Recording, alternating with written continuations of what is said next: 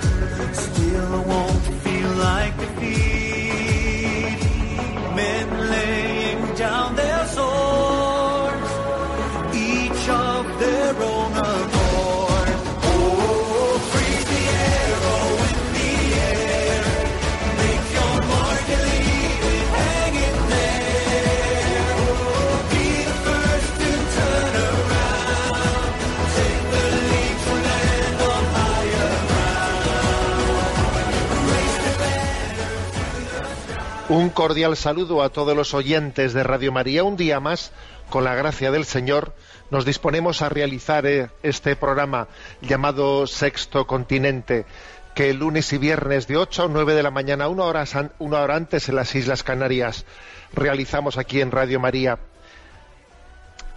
Hoy es día de San Pedro y San Pablo, solemnidad muy especial que resuena en la vida de muchos de nosotros, porque ha sido una fecha tradicionalmente en la que han acontecido las ordenaciones sacerdotales y también un servidor hace 34 añitos, ni más ni menos, hace 34 años se ordenó sacerdote.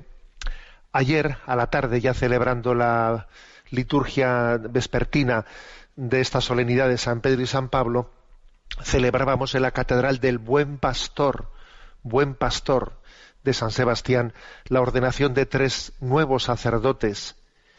Y la verdad es que os podéis imaginar que para un, para un obispo es lo más. Bueno, ¿qué digo para un obispo? eh?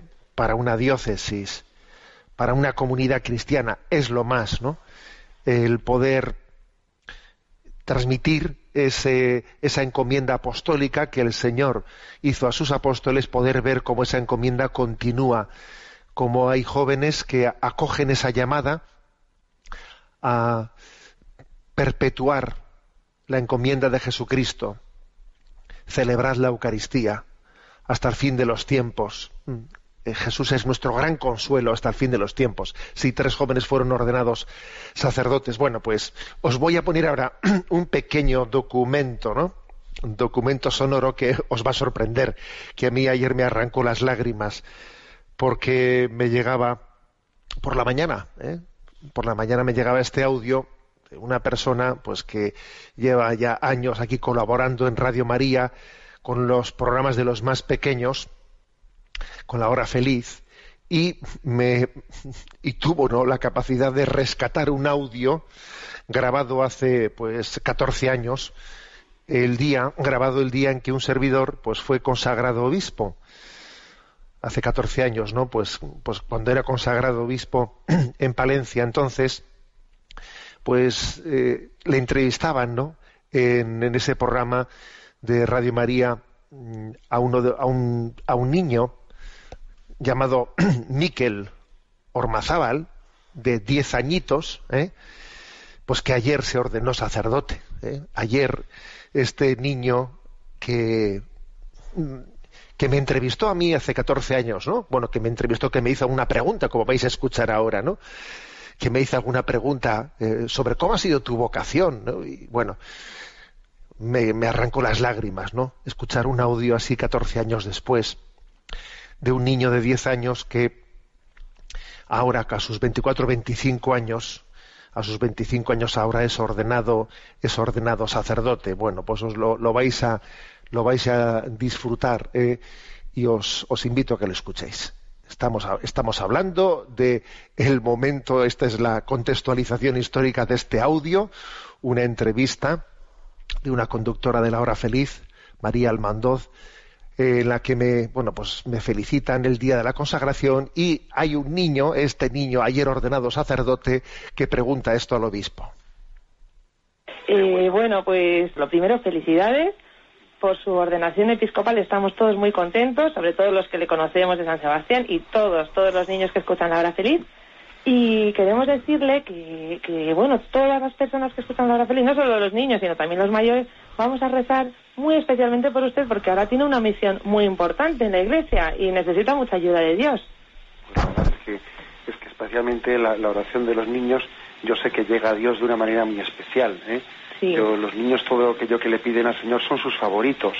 Yo sé que una cosa que un niño que un niño le pide a Dios con alma sencilla, Dios la escucha mucho. Me parece que esa, esa oración pues os, eh, a todos los niños os lo, la pido que la hagáis, porque sois unos privilegiados y sois unos predilectos de Jesús, de aquel que dijo, dejad que los niños se acerquen a mí, ¿eh? y Él os hace mucho caso, a todos, ¿eh? Sí, sí, sí. Pues ya sabéis, estáis oyendo, ¿no? Sí. Muy importante la oración de los niños. Qué bien. No le oímos muy bien, pero le, le podemos escuchar, sí. Entonces, eh, ¿a usted le parece bien que estos niños le bombardeen un poquito a preguntas? Me parece muy bien, ¿Le parece bien? me parece muy bien. Pues venga, ya que tenéis la oportunidad de hacer preguntas a, a don José Ignacio. A ver, Miquel. Eh, a ver qué sentís. Sal- salú- salúdale primero. Bueno, hola José Ignacio. Muy No, buenas, sí, Miquel, gracias, muy sí. buenas. Eh, yo quería preguntarte a ver qué sentiste para, para ser sacerdote. Para ser sacerdote, pues fíjate, ¿eh? te voy a contar una cosa.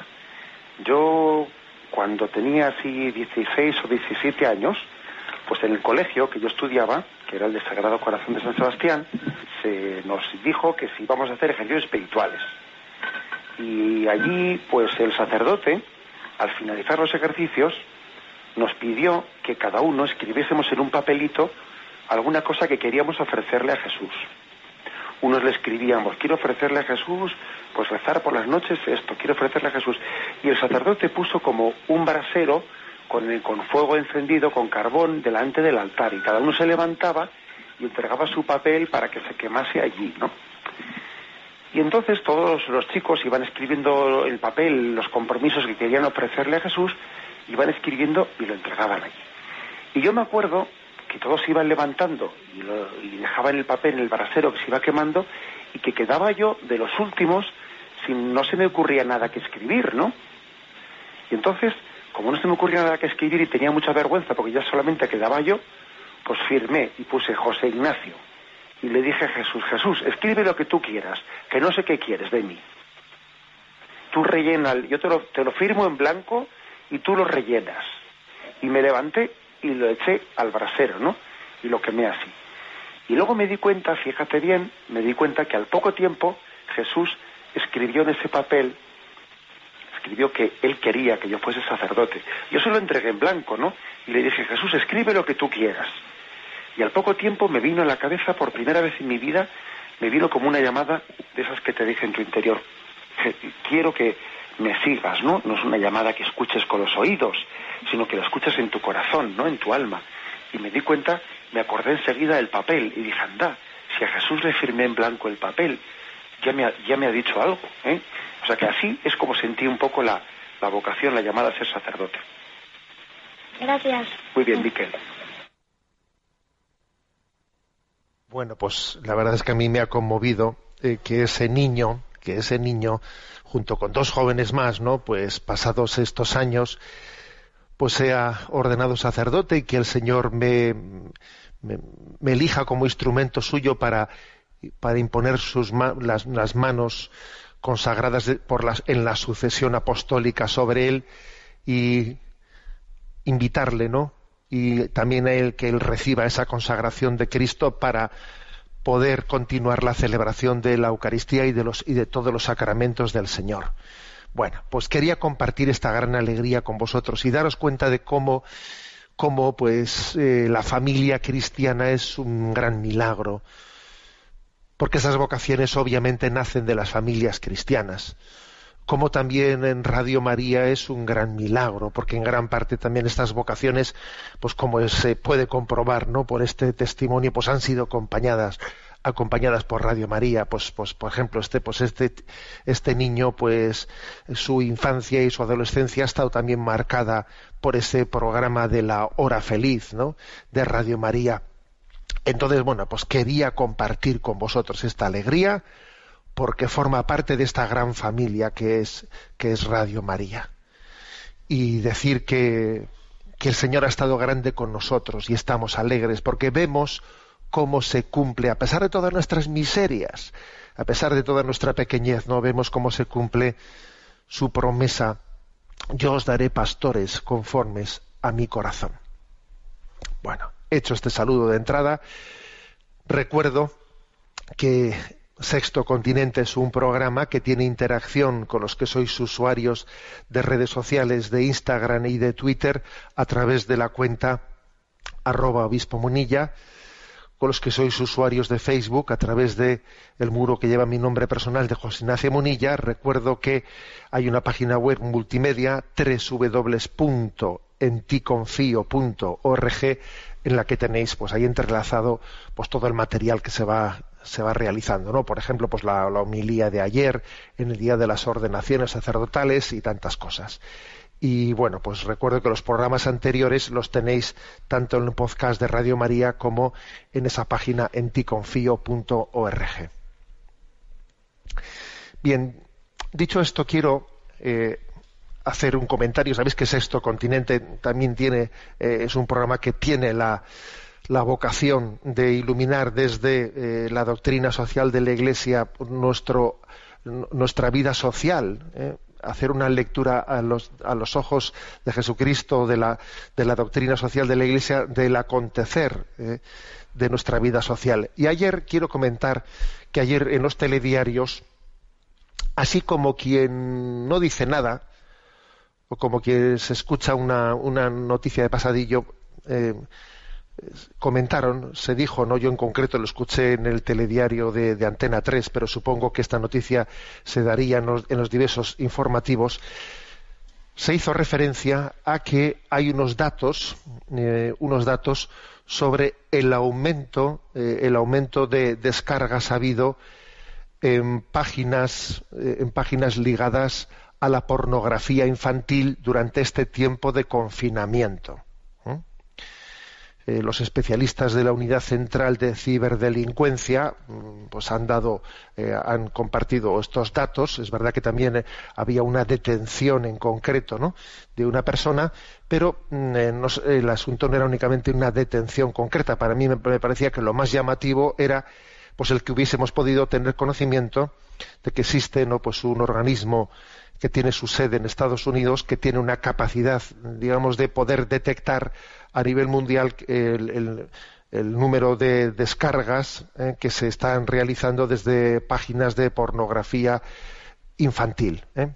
Y entonces, bueno, pues lógicamente pone en conocimiento esos datos pues a los especialistas de las unidades centrales de ciberdelincuencia, etcétera. Bueno, eh, lo que me parece a mí más llamativo es el dato de que en este tiempo de confinamiento ha habido un aumento exponencial, ¿eh? exponencial en el consumo o en, el, pues en la visita o en las descargas de este tipo de páginas. En concreto, si en España, pues en los meses de enero, enero o febrero, antes del comienzo de esta crisis, pues había una especie de 700 eh, descargas, descargas semanales, llegados ya al del 17 al 24 de marzo, de 700 se pasa a 17.000 y en la semana siguiente a 25.000, o sea, un aumento exponencial. Lo cual para mí me, lleva a hacer dos reflexiones. ¿no? En primer lugar, el que seamos, seamos conscientes del momento del momento que hemos vivido en ese en ese confinamiento. Yo recuerdo que cuando se iniciaba ¿no? pues ese momento de crisis, pues eh, grabé un, un vídeo con el título Reflexión cristiana sobre el coronavirus eh, en esos primeros, eh, a, mediados, a mediados de marzo, y en ese, en ese vídeo que, por cierto me llamó la atención que tuvo una gran difusión, porque es verdad que en aquel momento, en, en marzo, estábamos como ávidos o necesitados de, de, una palabra de reflexión, ¿no? En aquel vídeo, Reflexiones Cristianas sobre el coronavirus, eh, quise subrayar que mm, estábamos a punto ¿no? de ser testigos que sin duda alguna un confinamiento como ese iba a sacar de nosotros lo mejor y lo peor, que iba a acontecer un momento de gracia y iba a acontecer también al mismo tiempo en muchos corazones pues mm, una auténtica crisis interior que un confinamiento como ese a, millones de personas nos lleva a vivir como en una olla express, olla express, procesos que en la vida ordinaria pues se viven en un tiempo mucho más largo, pero que en un confinamiento, pues, por ejemplo, acontecen conversiones, ¿no? Aquel que quiere purificar su corazón tiene una oportunidad de purificación como nunca había tenido, pero aquel que, sin embargo, su corazón no lo tiene decantado hacia la conversión puede tener una corrupción pues acelerada como anteriormente no la había tenido. ¿eh? Y recuerdo que en, ese, que en esa reflexión que hice dije, a ver, nos tenemos que preparar para un gran combate. Aquí va a haber un gran combate en el que muchas personas saldrán fortalecidas. Será una oportunidad de gracia en su vida. Escucharán la palabra de Dios como nunca la han escuchado. Valorarán el don de la familia como nunca anteriormente lo habían valorado. Comenzarán a orar en profundidad, entenderán muchas cosas. Pero ojo, también dije, habrá personas que se enganchen a la pornografía y haciendo de ella una adicción. Habrá matrimonios que se, que se rompan. Adicciones al alcohol, al juego. Eh, va a acontecer una auténtica para, paradoja, paradoja. ¿Por qué? Porque la clave de la vida, la clave de la historia está en el combate interior. El combate interior. Ahí es donde nos la jugamos. Eh, y recuerdo haber hecho esa, eh, esa reflexión diciendo, ojo que aquí, en este momento, va a acontecer una gran batalla. Esa batalla entre la mujer y el dragón de la que habla el Apocalipsis va a acontecer dentro, dentro de nosotros. Y entonces, bueno, pues el Señor no, no, nos pide, ¿no? Nos pedía el prepararnos. Bueno, pues ahora, ahora recuerdo, veo estos datos y digo, claro, es que, es que era obvio que eso iba a ocurrir. Era obvio que en el confinamiento, a modo del efecto de olla express, pues también la, degeneración del corazón iba a aumentar exponencialmente.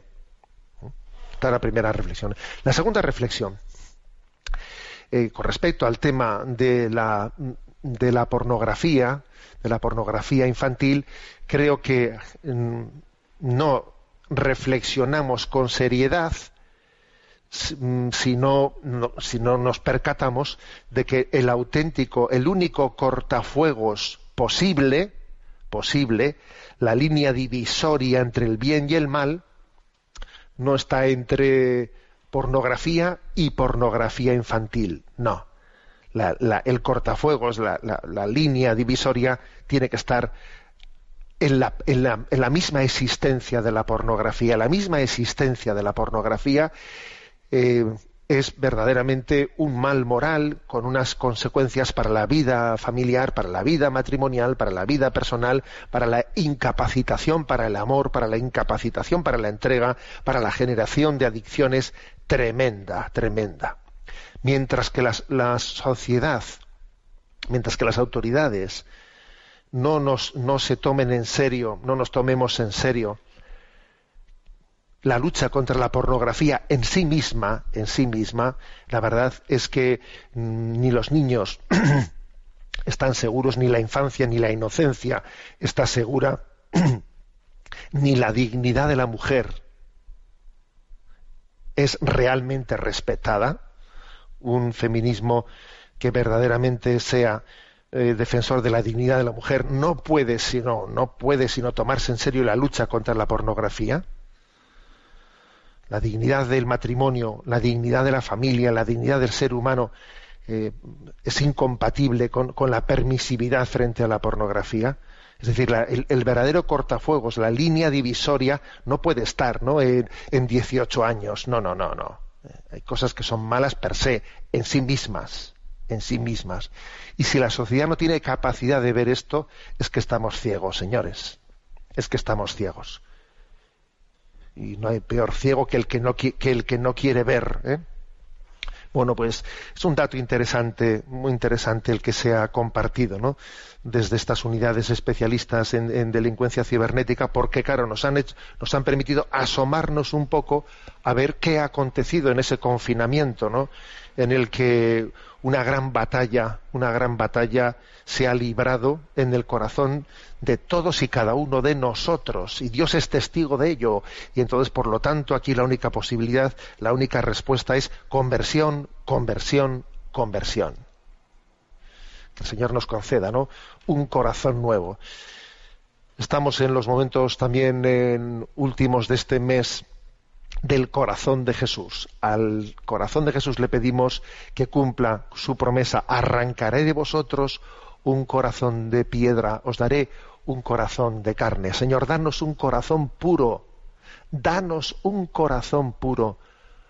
Renueva nuestro espíritu y danos un corazón puro y humilde. Estos días enviaba yo a redes sociales un mensaje de San Pío de Pietralcina, ¿no? que la verdad es que es un, me encantó una frase suya en una de sus cartas que dice, sé siempre humilde y conserva la pureza. Porque estas son las dos alas que nos elevan hasta Dios y casi nos divinizan. ¿Eh? Voy a repetir. Sé siempre humilde y conserva la pureza. Porque estas son las dos alas que nos elevan hasta Dios y casi nos divinizan. San Pío de Petralcina. ¿eh? Oramos ahora pidiendo al corazón de Cristo que nos dé un corazón semejante al suyo.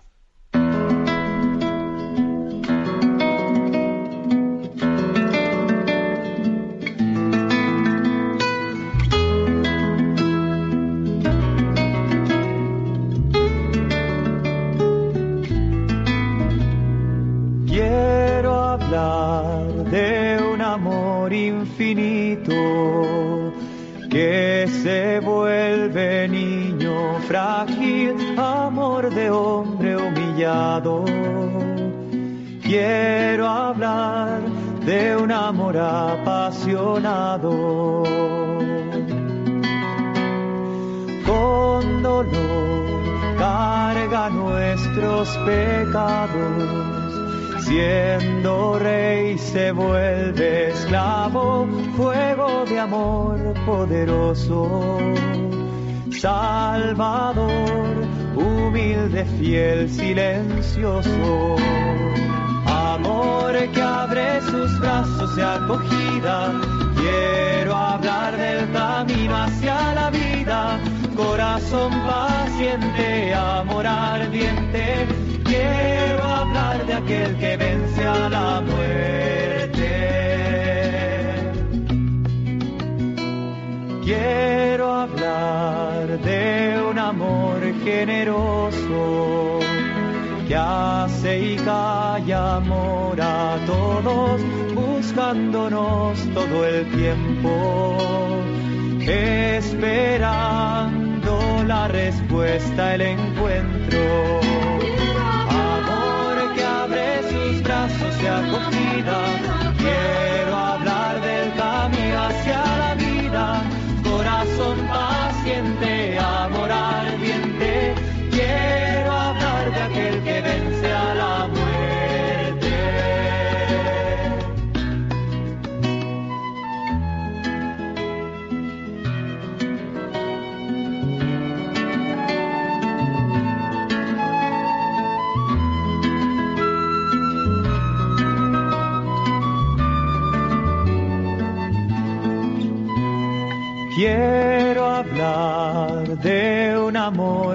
Diferente, misterioso, inclaudicable, amor que vence la cruz.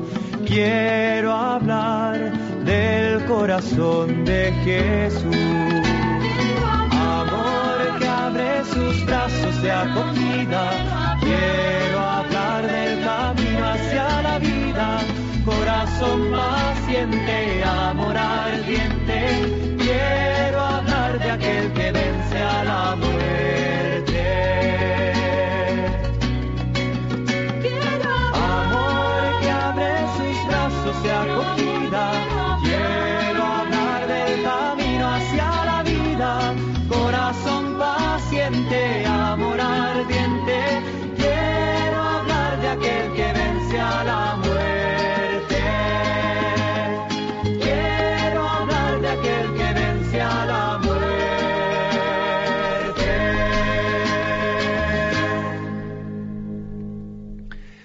Quiero hablar de aquel que vence a la muerte, quiero hablar de aquel que vence al pecado con su gracia.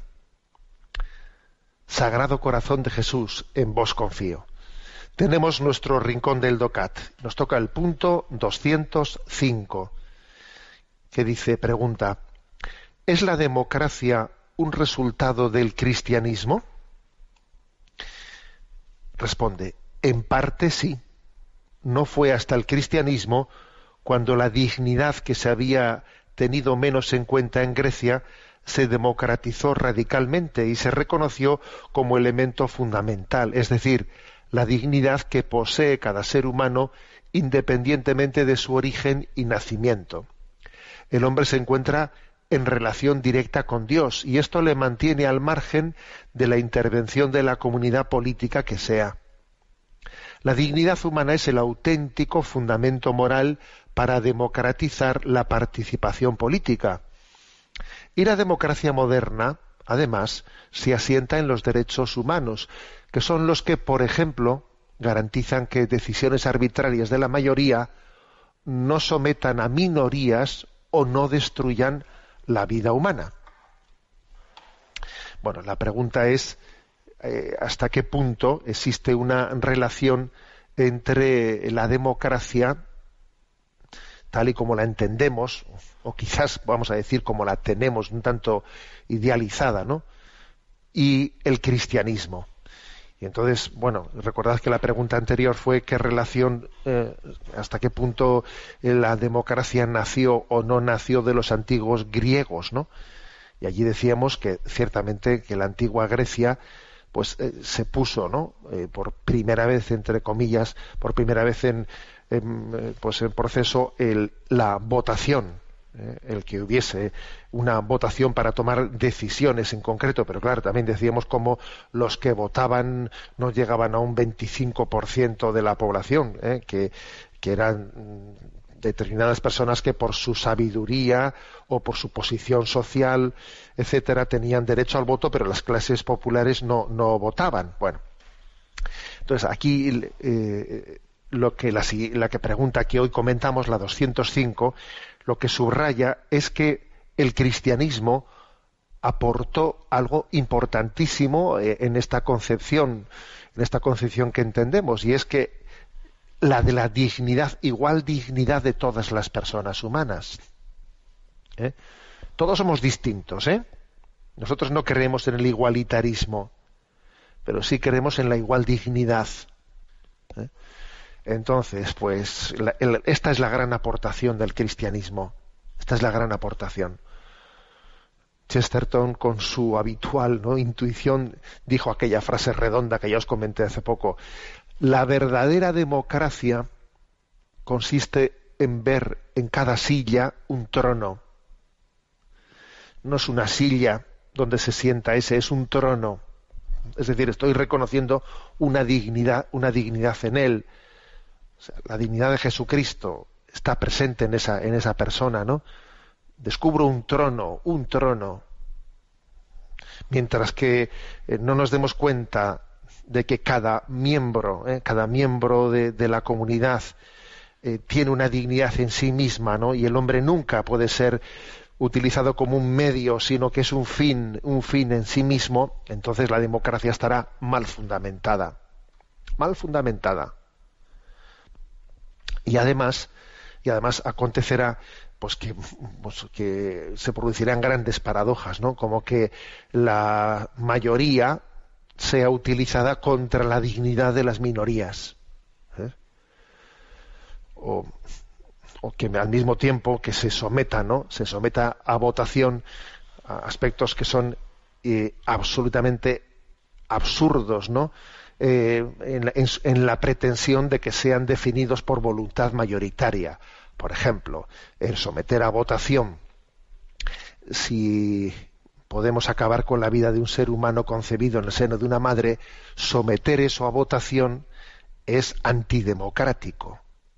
A ver, es antidemocrático que se decida a votos si alguien puede vivir, si tiene derecho a vivir someter eso a votos es contrario al, verdadero concepto de la democracia. Porque entonces resulta que, no partimos de la dignidad de las personas que votan, sino que esa dignidad tiene que ser concedida por los que votan. Eh, la hemos fastidiado, hemos destrozado la democracia. Por eso la gran aportación del cristianismo eh, para comprender bien la democracia es entender la dignidad, la igual dignidad de todos los seres humanos. La famosa frase de Chesterton, ¿no? La verdadera democracia consiste en ver en cada silla un trono. Un trono. Hay tantos reyes como votantes. Entonces, ¿cómo usted está sometiendo a votos, a votos si, si, si vamos a respetar la vida de este ser humano? Pero ¿cómo podemos hacer eso? Esta es la, gran aportación del cristianismo. Y por eso, claro, hay que decir que es muy difícil fundar bien la democracia sin Dios, porque sin Dios es muy difícil eh, darle, darle sustento a la dignidad humana. ¿Por qué es un trono? Un trono y no una silla. ¿Por qué es un trono? Porque Dios le ha, le ha dado su, su realeza, su dignidad, su señorío, le ha compartido su señorío. Por eso es un trono. Y por eso es tan difícil fundar bien una democracia sin Dios. ¿Eh? Aquí el Ducat nos, nos, pone una cita de Platón, fijaros, de Platón, ¿eh? del siglo IV antes de Cristo, ¿no? Que dice: se construye más fácilmente una ciudad en el aire que un estado sin Dios. Menuda frase, ¿eh? De Platón. La voy a repetir. Se construye más fácilmente una ciudad en el aire que un estado sin Dios. Bueno, obviamente, obviamente lo que Platón está subrayando es que si no hay un sustento, si no hay un sustento a la dignidad, ¿eh? a la dignidad, ¿cómo se va a poder construir ¿eh? una sociedad? democrática, cómo se va a poder construir. Se nos ofrece también para la reflexión una segunda cita del Papa Benedicto XVI, que es, de octubre del, del 2008, en la que dijo nuestro Papa Mérito, cuando los hombres se proclaman propietarios absolutos de sí mismos y dueños únicos de la creación, ¿Pueden construir de verdad una sociedad donde reine la libertad, la justicia y la paz? Es una pregunta, ¿no? Una pregunta retórica que obviamente dice, a ver, eso es imposible. No, es posible construir esa, sociedad en la que reine la libertad, la justicia y la paz cuando uno ¿eh? se autoproclama dueño absoluto de las cosas, o sea, no tiene, no tiene un principio al cual responde la dignidad me la doy yo mismo y se la reconozco a quien quiera reconocérsela. A ver, pues esto es lo que decía Platón, ¿eh?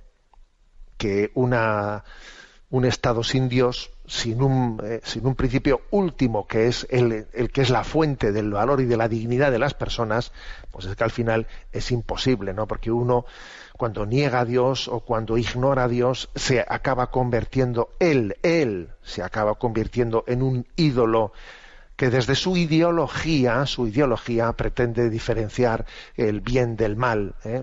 Esa ideología política pretende sustituir al Dios fundador, ¿eh?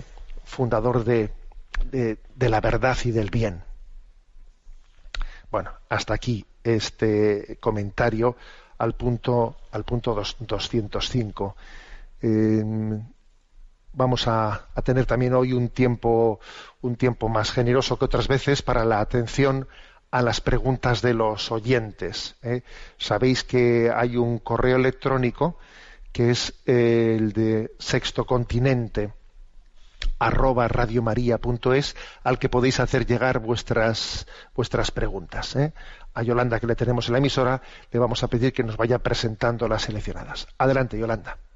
Un oyente llamado Agustín nos escribe, eh, quisiera si pudiera darme una palabra de discernimiento sobre un tema que me preocupa. Vivo en el campo y tengo una colonia de gatos que no puedo controlar. Lo suyo sería esterilizar a machos y hembras, pero el coste no lo puedo asumir, con lo que me cuesta doy de comer a mi familia un mes. Me he dirigido a asociaciones animalistas de gatos, pero tampoco quieren asumir el coste. Mi suegra, mujer de campo, sin medios económicos, que en gloria esté, resolvía el problema matando las crías cuando acababan de nacer, pero esto también me parece duro moralmente. Quisiera, si puede, una palabra de discernimiento. Gracias. Bueno, la verdad es que la pregunta cuando la he visto he dicho, bueno, ya me, voy a hacer amigos yo con esta pregunta, me voy a hacer amigos porque soy consciente eh, de que aquí entran en pugna eh, pues el emotivismo, eh, el emotivismo que funda en gran parte pues, los valores de nuestra sociedad, el emotivismo con lo que es una verdadera discernimiento ético, ético y moral. A ver, eh, está claro, está claro que nosotros, eh, o sea, que, la sensibilidad cristiana es contraria al maltrato animal, eh, al maltrato animal, pues cuando es gratuito, innecesario, etcétera, etcétera, ¿no? Y no tanto por la dignidad de los de los animales, sino que nosotros somos contrarios, ¿no? O sea, la razón última de, ser contrarios al maltrato animal es porque a nosotros mismos no nos dignifica. ¿eh? No nos dignifica. Cuando no existe, pues, una, una razón pues proporcional, que es verdad que ese tipo de razones culturalmente hablando pues pueden eh, cambiar eh, pueden cambiar de un lugar a otro y de una época a otra, ¿no? Pero hay que decir mm, que, en esa convivencia que ha tenido el hombre del campo, ¿eh? que yo creo que es muy importante, ¿no? que nos fijemos en el hombre del campo más que en el hombre de la ciudad. Es un poco absurdo no pretender que el urbanita, el que no sabe distinguir una verdura de, ¿eh? pues, de una hortaliza, de, nada, de, ¿eh? de, un árbol frutal, de nada, pues vaya a ser él el que, el que tenga la capacidad de iluminar este, este tipo de discernimientos morales, ¿no? Obviamente el hombre del campo no ha tenido, ¿eh? Eh, no ha tenido una violencia eh, gratuita en absoluto sobre, sobre los animales.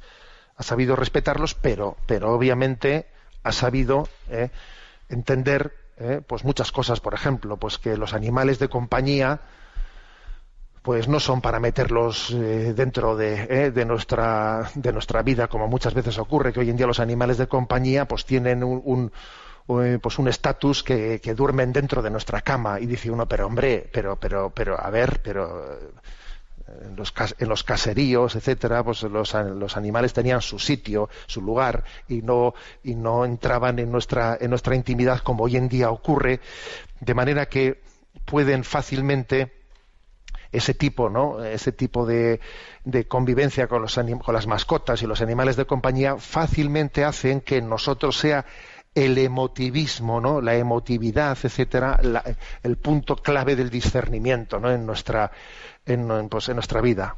Por ejemplo, el otro día vi una noticia, una noticia, eh, creo que venía de China, ¿eh?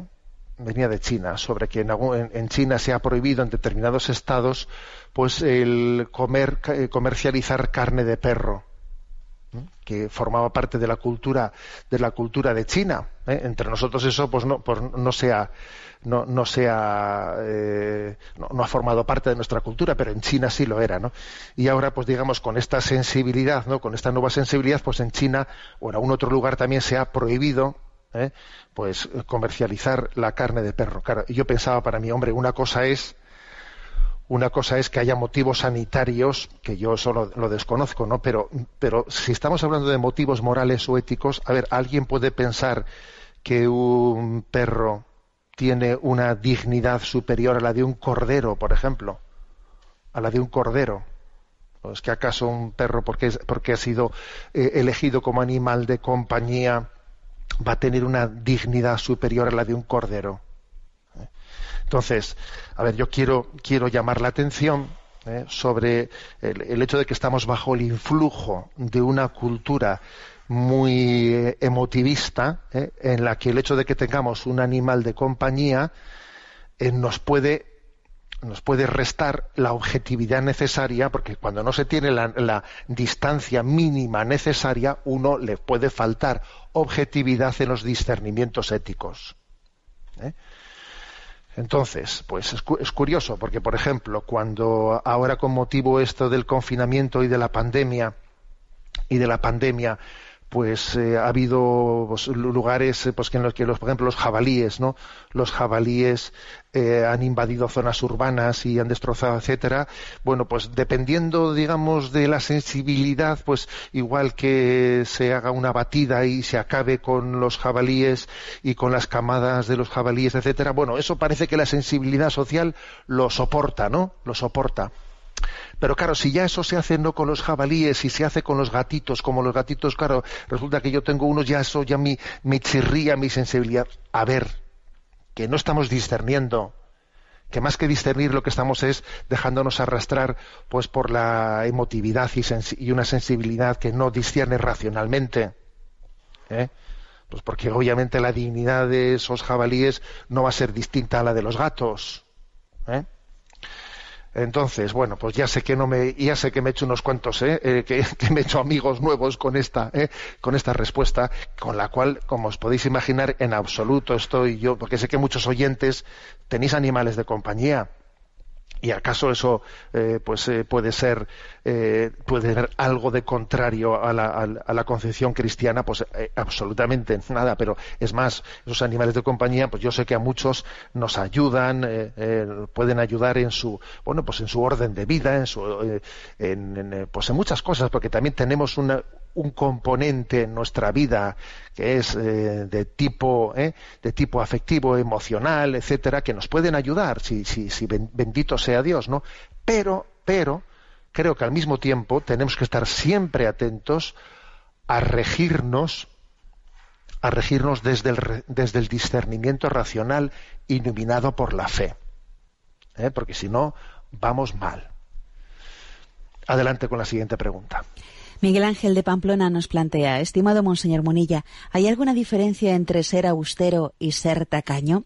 Me temo que sí, pero ¿dónde está la sutil línea que distingue ambas actitudes? ¿Qué signos denotan a su juicio que estamos ante una u otra actitud? Porque supongo que ser verdaderamente austero es una virtud, pero ser tacaño es un pecado o un defecto. Muchas gracias. Bueno, yo creo que el, elemento para discernir ambas cosas es muy claro. ¿eh? Para distinguir entre austeridad y tacañería eh, hay que ver con respecto a quién la practicas. ¿eh? El que es verdaderamente austero, pues esa austeridad la aplica a sí mismo, a sí mismo, y no al prójimo. ¿eh? No al prójimo. La persona austera puede ser generosa con los demás y austera consigo misma. Pues una persona austera, pues es aquella que dice, oye, que estoy, estoy viajando, estoy, pues oye, yo no, pues no hace falta que, que me esté, que esté, si voy de viaje, no hace falta que me meta en un restaurante a comer.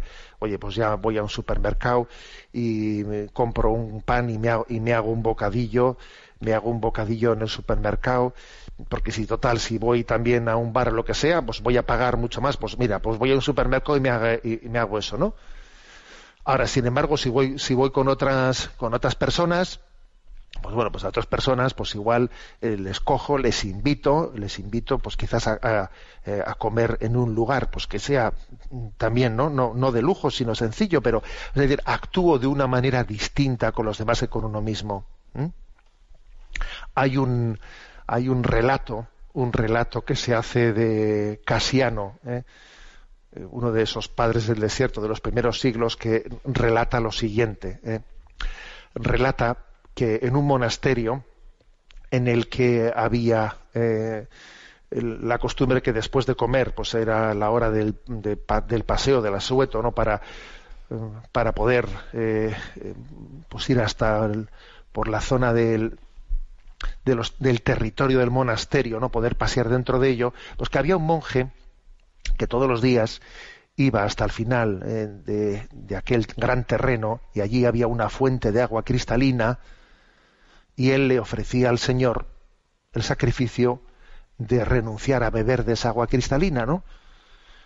Y en lugar de beber, pues allí miraba, miraba a lo alto y hacía una oración y ofrecía, ¿no? Pues, eh, pues esa, esa renuncia, ese sacrificio, y que todos los días y siempre que hacía tal cosa, dice Casiano, que el cielo le guiñaba, ¿no? Que había un reflejo de, del cielo mostrando la complacencia hacia ese sacrificio realizado. Y dice Casiano que en una ocasión el abad del monasterio le dijo a este monje, mira, ha venido un nuevo, aspirante, eh, acompáñale y muéstrale también eh, muéstrale nuestro, nuestros territorios, nuestros terrenos, ¿no? Y después de comer, vete a pasear con él. Y que fue, hizo el paseo con él y al llegar a esa fuente, él pensó, bueno, si no bebo como habitualmente hago, si renuncio a beber, eh, quizás este joven se va a sentir eh, violento, no se va a atrever a beber porque yo no he bebido. Y entonces interiormente dijo, no, hoy bebo. Bebió él y después bebió el nuevo aspirante, ¿no? Y entonces hicieron la oración y dice Casiano, ¿no? En este relato, que entonces vio que en el cielo había no un destello de complacencia de Dios, sino que dos, hubo dos destellos. Bueno, es un relato hermoso de, Casiano que lo que quiere subrayar es que eh, la austeridad, el sacrificio, la mortificación, pues hay que tenerla hacia uno mismo, hacia uno mismo y no pretender mortificar a los demás, que eso es lo que hace el tacaño. ¿eh? El tacaño mortifica a los demás. ¿eh? Y el austero, de alguna manera, lo que hace es mortificarse a sí mismo. Bueno, antes de continuar, continuar adelante, rezamos unos, unos instantes, ¿no? Como esos monjes de los que hablaba Casiano. Rezamos, tenemos un momento de oración, escuchando este momento de las letanías del corazón de Jesús.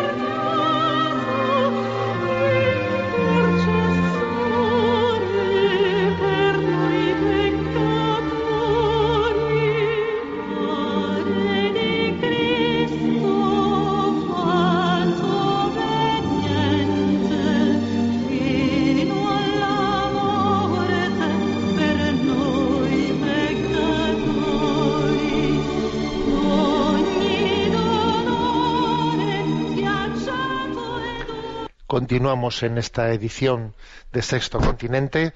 Estamos atendiendo las consultas llegadas al correo sextocontinente arroba radiomaria.es. Adelante, Yolanda, con las preguntas. Un oyente llamado Suso del Pino nos escribe, muy estimado Monseñor Bonilla, antes de formularle mi pregunta, debo decir que trato de ser un fiel seguidor de sus programas desde hace años, por lo que es un gusto poder dirigirme a usted. Desde que llevo escuchando sus programas en directo o por medio de podcast, creo que hasta ahora me ha parecido que nadie le ha preguntado qué opina la Iglesia sobre la reciente técnica de moda que también se ha filtrado entre nosotros, los fieles cristianos, y que se conoce como mindfulness. Si no estoy mal informado, el mindfulness puede considerarse una filosofía de vida que incluye la práctica de la meditación, así como varias técnicas de relajación, entendiendo, desde mi opinión, que están fundamentadas en las religiones orientales, aunque los que lo practiquen intenten convencer o negar el origen de estas técnicas para encontrar el bienestar físico o la salud psíquica y emocional. Hasta aquí puedo exponerle mi punto de vista sobre el mindfulness. Desconozco cuál será su opinión al respecto y aunque, como ha podido imaginar no me parece algo bueno para que lo practiquen los cristianos, tengo al menos plena certeza de que por este camino sin Dios se termina en el turbio mar de otras técnicas de lo que se conoce como la nueva era. Bueno, la verdad es que sí, este tema sí se ha tratado ¿eh? entre nosotros. Especialmente, a ver, quiero recordar que eh, en agosto del año pasado, el 28 de agosto de 2019, se publicó un documento de la Conferencia Episcopal Española, eh, elaborado por la Comisión para la Doctrina de la Fe, que tenía el título Mi alma tiene sed de Dios, del Dios vivo. Eran unas orientaciones doctrinales sobre la oración cristiana. ¿eh? Repito el título porque, por cierto, creo que dedicamos algunos programas aquí ¿eh? a comentarlo. El título es Mi alma tiene sed de Dios, del Dios vivo orientaciones doctrinales sobre la oración cristiana. Bueno, y digo que en ese documento se hace un discernimiento, ¿eh? también sobre el tema de mindfulness, se hace un discernimiento y en el que viene a decirse lo siguiente, claro, sí, por, por ese tipo de técnicas, porque claro, aquí el problema está en definir el concepto, porque son, son eh, determinadas prácticas que dependiendo en qué contexto se hagan, etcétera, pues pueden tener también eh, valoraciones distintas, ¿no? Pero lo que este documento dice es que, claro, si entendemos si entendemos eh, por pues una técnica concreta, eh, pues por ejemplo, imaginémonos pues que a alguien se le enseñe a, a respirar, pues para relajarse, pues para poder tener una paz y silencio interior, para así poder iniciar la, oración, bueno, pues eso no es tan distinto de lo que eh, hemos dicho en otros contextos, que es la composición del lugar, que es ponte en presencia de Dios, imagínate que estoy tal, o sea, es decir, es una, es un recogerse interiormente, recógete, ¿eh? eh haz un silencio interior para así poder encontrarte con Dios. Entonces es posible que algunas de ese, algunas de ese tipo de prácticas de mindfulness, que sobre todo consisten en, en, en buscar ¿no? el silencio y la paz interior, claro que en sí mismas, por, sí solas, puestas al servicio de esto, pues pueden ser, ¿eh? pueden ser integrables. Pero claro, este documento también dice, pero vamos a ser claros, pero, pero esto no, generalmente no suele ser así. ¿eh? Eso no suele ser así, sino que todo este mindfulness, etcétera, está ligado, está ligado a un ambiente, a un contexto, a un contexto en el que eso se confunde con la religiosidad. Se confunde con la religiosidad. Dentro de este paradigma actual que más o menos podríamos resumirlo en espiritualidad sí, religión no. ¿En qué se suele traducir esto de espiritualidad sí, religión no? Bueno, pues porque en el fondo no se cree en la revelación, no se cree en que Dios es el que ha venido a nosotros, el que ha tomado la iniciativa, revelándose en Jesucristo, ¿eh? y por lo tanto no existen los sacramentos o la oración como un tú a tú, como un encuentro en el que Dios habla con nosotros para que nosotros ¿eh? pues, pues, entremos en diálogo con Él y entonces, bueno, pues no, no existe esa religiosidad y entonces, entonces digamos lo que se sustituye es por una, una supuesta espiritualidad en la que el fin en sí mismo pues son pues determinadas técnicas de relajación. se convierten en un fin en sí mismas no en una, eh, una ayuda que nos ponga en contexto para el encuentro personal con Dios. No hay encuentro personal. ¿eh? Entonces, eh, esto, por lo tanto, ¿no? Si el que, el que nosotros tengamos la ingenuidad de no ser conscientes de esto, pues obviamente es meternos un gol en propia meta muy grande. Y que en muchas instituciones eclesiales se está sustituyendo la oración cristiana por, por técnicas de mindfulness, es, es obvio, es una catástrofe, ¿eh? Es una catástrofe, pero esto está ocurriendo en muchas instituciones cristianas, colegios, pues que de, en vez de enseñarles a los jóvenes o a los, a los niños adolescentes a orar, pues eh, allí se, introducen unas técnicas de mindfulness y se piensan que, que, esa, que esa es bueno pues la oración de nuestros días, la oración moderna, la oración, bueno, es una catástrofe. Sustituir la oración por las técnicas de mindfulness es una catástrofe porque es olvidarse de que es el encuentro vivo con la persona de Jesucristo resucitada ¿eh? la que cambia el horizonte de nuestra vida, no una técnica de relajación. ¿eh? Es una cuestión de fe, obviamente, es una cuestión de fe. ¿eh? Insisto, hay un documento muy interesante que es Mi alma tiene sed de Dios, del Dios vivo. Orientaciones doctrinales sobre la oración cristiana. ¿eh? Es un documento de la Comisión Episcopal para la Doctrina de la Fe que fue aprobado el 28 de agosto del año 2019 y también quien quiera buscar pues eh, dentro eh, dentro de los programas anteriores de Sexto Continente pues encontrará que en los primeros programas de septiembre dedicamos algunos a este tema tenemos el tiempo cumplido la bendición de Dios todopoderoso Padre Hijo y Espíritu Santo descienda sobre vosotros. Alabado sea Jesucristo.